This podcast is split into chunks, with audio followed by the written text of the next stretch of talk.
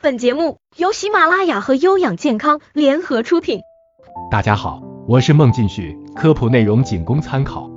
今天咱们聊的用药话题是急性胃炎的症状以及用药。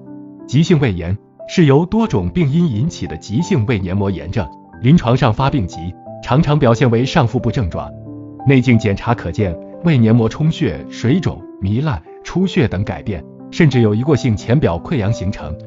那么引起的原因有哪些呢？一、药物如铁剂、氯化钾、乙醇等对胃黏膜刺激性强，如阿司匹林、吲哚美辛等药物抑制前列腺素分泌，可造成胃黏膜损伤。二、全身性急性应激反应疾病，如重度烧伤、严重脏器损伤、手术等等。三、幽门螺旋杆菌感染。四、反流性胆汁性胃炎。五、急性食物中毒。这里指的是细菌性、化学性。具体症状表现有哪些呢？一、急性胃炎发病大多数比较急，有上腹痛、胀满不适、食欲不振等表现。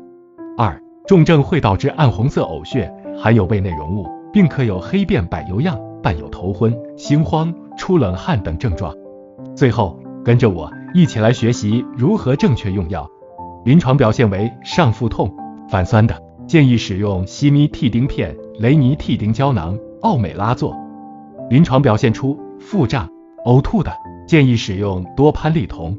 还有一些其他症状，像保护胃黏膜，可以使用铝碳酸镁、氢氧化铝凝胶、硫糖铝。抗菌消炎的，可以使用小檗碱片、诺氟沙星胶囊。中成药方面，可以使用胃康灵胶囊和胃整肠丸。止血修复胃黏膜的药，可以用卡巴克洛片。你。学到了吗？如果呢，您觉得内容不错，欢迎订阅和分享。